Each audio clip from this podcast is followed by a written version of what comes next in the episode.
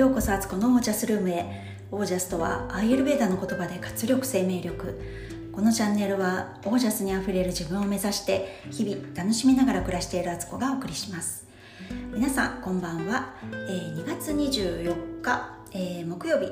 今現在夜の8時40分ぐらいですかね。えはい。え祝日明け皆さんどうでしたでしょうか？えっ、と私はね本当にね今週は子供たちのお弁当をね朝早く作らなくていいのですごくありがたくて逆にでもそうすると朝ねゆっくりしちゃうっていうねペースになってますけど、あのー、昨日も話したみたいに本当にねやたら眠いんですよね。だからもう抵抗するのやめたと思ってもう寝たいだけ寝ようみたいな感じな気持ちになってますね。ですごくたくさん寝てるのにまた夜しっかり眠くなるしもう本当にね抗ってはいけないですね体の欲求に。あの春だしね。もうそういう体がねなんかいろいろ変化を起こしてるんだなと思ってありがたい症状だと逆に捉えております。こういうとこをねあのやっぱり体に無理してこう社会に合わせていくと眠くても仕事頑張らなきゃとか仕事に行かなくてはとか会社に行ったらシャキッとした顔をしていなくてはそのためにカフェインを取ってとかエナジードリンクを取ってねもうなんとか自分をね奮い立たせて、あのー、若い頃ってねやってたなと思うんですよね。それがどこからこういうふうに私は変わっていったんだろうと思うんですけどやっぱりこう妊娠出産をして自分の体に正直に向き合ったところからあ体がこう不快だと感じることってやっぱり何もいいことないんだなと思ったし逆に快適だと思うことをね突き詰めていくとあの本当に体が楽でそうすると考えることも自然に前向きになるし何かこうしなくてはいけないことってそれはあの社会的にしなくてはいけないことではなくて自分の人生の使命とかなんかこう本当にねやるべきことに着手していくようになる気がするんですよね。だからこう体を整えるって本当にそういう意味ではすごく大事なことだなとあの実感しました。で若い頃はねなんだかんだ言っても体力あるからあの乗り越えられちゃったりとか無理が効くんですけどこうやっぱりね30半ばぐらいから40代入るともうおいそれとはそういうことができなくなってくるんですよ。であの上の先輩たちに聞けば50代になるともっともっと違うし、えー、60代になったらもっと言うこと聞かなくなるっていうのはね聞いていてまあそりゃそういうそうなるだろうなと思うんですよ。だったらやっぱり少しでも体に負担をかける年数って少ない方がいいしそういうことに気がついてね体に正直に生きるっていう生き方に変えていけばなんかね私思うんですけど本当に老けたおばあさんになる必要ってないんじゃないかなと思っていて、まあ、おばあさんにしろおじいさんにしろ逆に今もうねノンバイナリーの時代ですのでね。別にどっちでもいいんですけどどっちでもいいしそういう性別は関係ないとしても年老いた人の姿にどこかで自分もそうならなきゃいけないと思ってれば本当にそうなるなと思うんですよ。だけどなんか元気な元気で見た目もすごく若々しくしい方ってあのたまにいますよね。そういうことって実はできるんじゃないかなと思っているので私は人体実験を兼ねてね自分の体を使ってそういう50代60代70代、えー、ひいてはね私120歳まで生きるつもりでいて これなんでかっていうとアイエルベーダの中では体を正しく使ったら120歳が平均寿命なんですよね。今、まあ、全体的に医療も進んで栄養も良くなってるから今の若い世代は本当にあの平均寿命100歳って言われてるように本当にそういう時代って来ると思うんですよでその時にやっぱり元気な体で自分で自分の体を動かせる、まあ、健康寿命っていうねそういう状態でいたいのであのそれはねもう1年でも早く始めた方がいいだろうなと思いますのであの日々そんな感じでね頑張っていこうと思っています。はい、えー、今日はですねあ最近、あのビジネスサロンの仲間にもねあの個人セッション女性性とかね妊娠出産とか、まあ、そんなようなテーマで別にそれ以外のおしゃべりもいっぱいしてるんですけどあの個人セッションねしてたりとかあとこの間ね一般の方にも募集して3名の方にね応募していただくその枠を作りましてね、えーと、ちょこちょこやってるんですけれども本当に私は思うんですけどいやもう女性同士でこういうねなんかまあ一つは体のこととかねあと育児とかね妊娠出産パートナーとのこととかなんだろうこう親戚付き合いとかママ友のこととか子供の教育のこととか子育てのこととかなんかそういうのをねこうざっくばらんに話せる場って本当に必要だなと思うんです。でそれもねあのいろんな年齢の異世代で交流するっていうのがすごいこれ前も言いましたよね。本当にやっぱりねそういう場があまりにもなさすぎてみんながみんなそれぞれ手探りでやっていてでこう自分の言いたいことが言えなかったりとかこう周りの人だと近すぎて逆に言えないとかあと上の世代のね知恵みたいなものとか経験をねこう聞く機会がやっぱり少ないなと思ってどの世代もこう孤立してる感じがすごいするんですよ。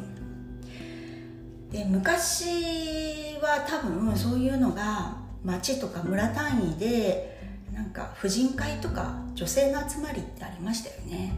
でまあそれなりにね面倒くさいこともそういう世界ではきっとあったと思うんですけどでも上の世代から下の世代へ、えー、伝承すべきことは伝承されて下の世代の若い考えっていうのがまた上の世代を刺激するっていうね。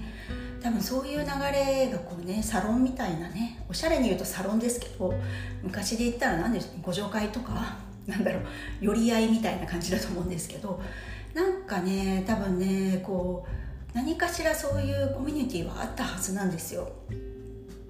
だけど私たちはこう自由を求めてね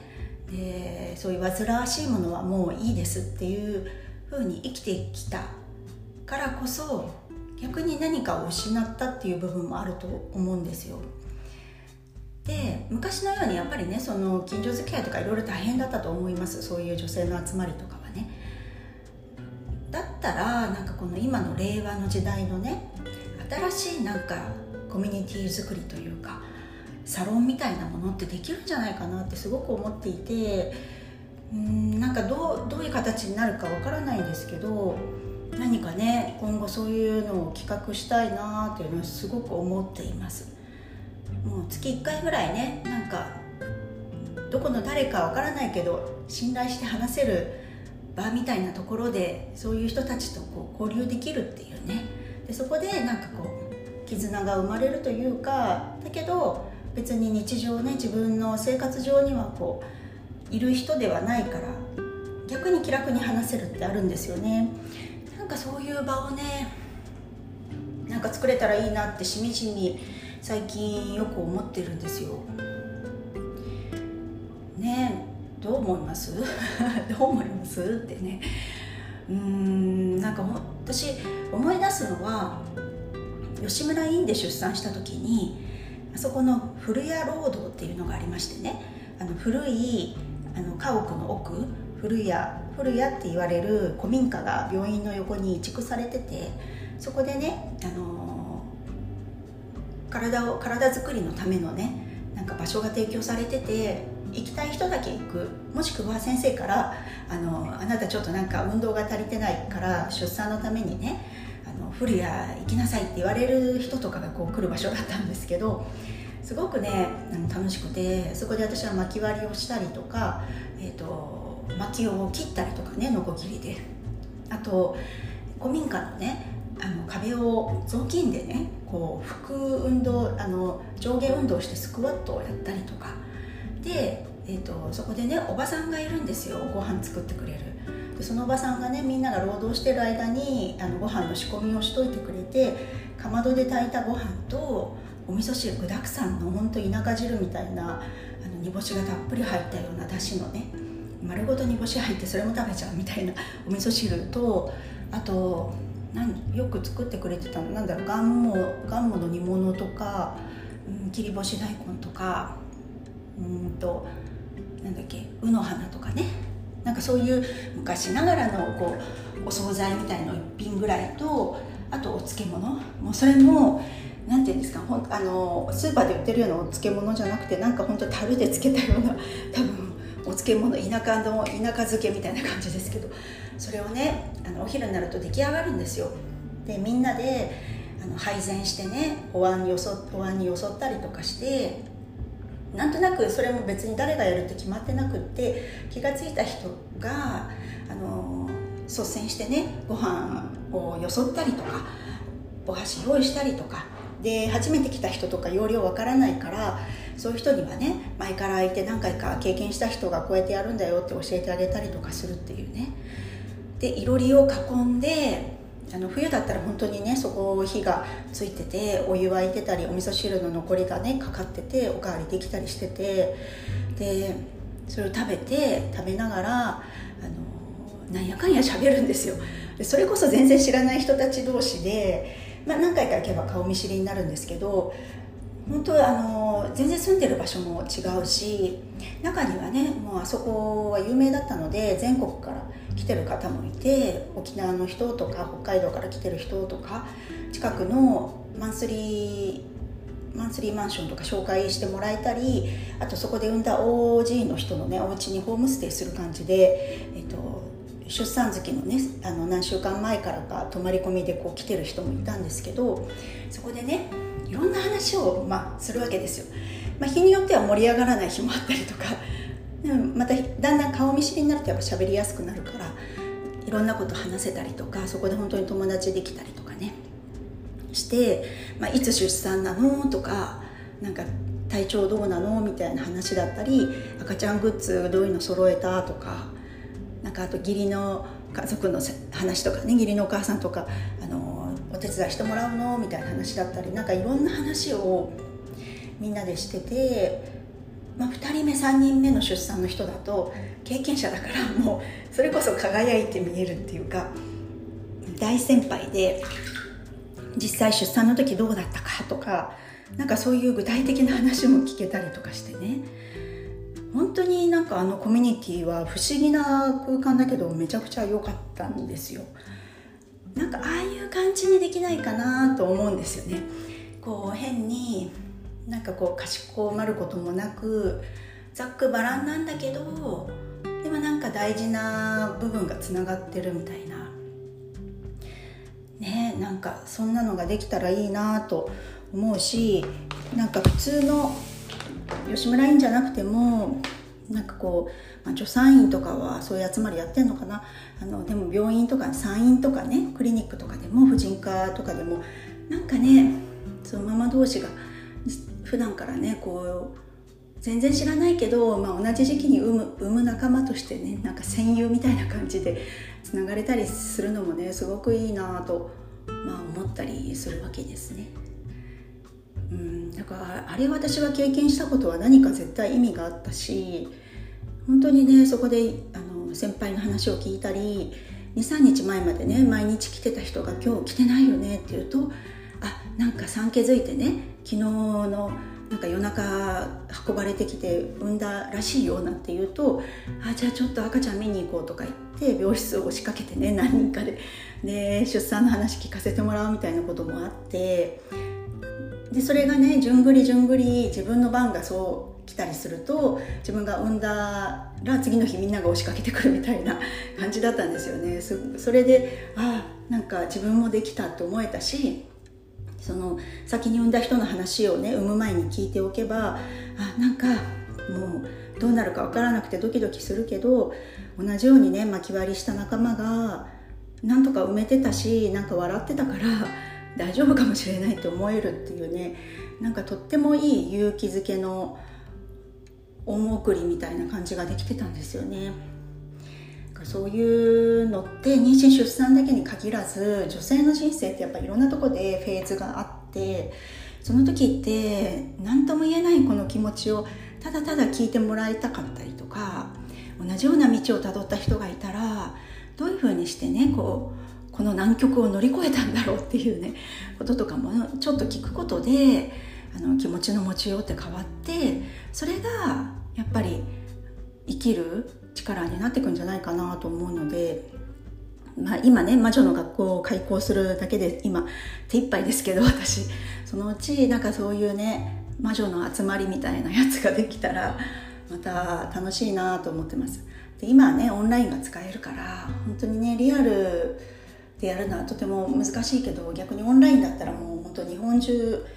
と言わず世界中のねそういう女性同士で集まることができるのでなんかねまた考えたいななんてまたムクムクムクムクとねこんなねもうもう興味好奇心の塊すぎて自分が怖いっていう感じですけど。まあでもねこうこういうねこういうことが湧き上がってくるっていうのも私の一つの役割というか何かあるんでしょうねきっとこのこの現世において私がやるべきものだったりなんかあるんだろうなと思ってなんかそれもね楽しみたいなと思っています。はい。そんな感じです。えっ、ー、と毎回毎回ね言ってますけど、えーと、今度のね、えーと、来週の月火水かあの2月2829じゃじゃまた間違えた。2月283月1日3月2日と,、えーと、インスタライブをね、えー、午前11時からまあ多分1時間ぐらい1時間も喋れないかもしれないわかんないんですけど、まあ、それぐらいをね、えーと、それぞれテーマ決めてねやりますのであのよかったら聞きに来てください。アーカイブも残します。そして、えーと、魔女の学校のご案内は3月3日から、えー、公式 LINE の方にあの流しますのでご興味ある方は事前に公式 LINE にご登録願います、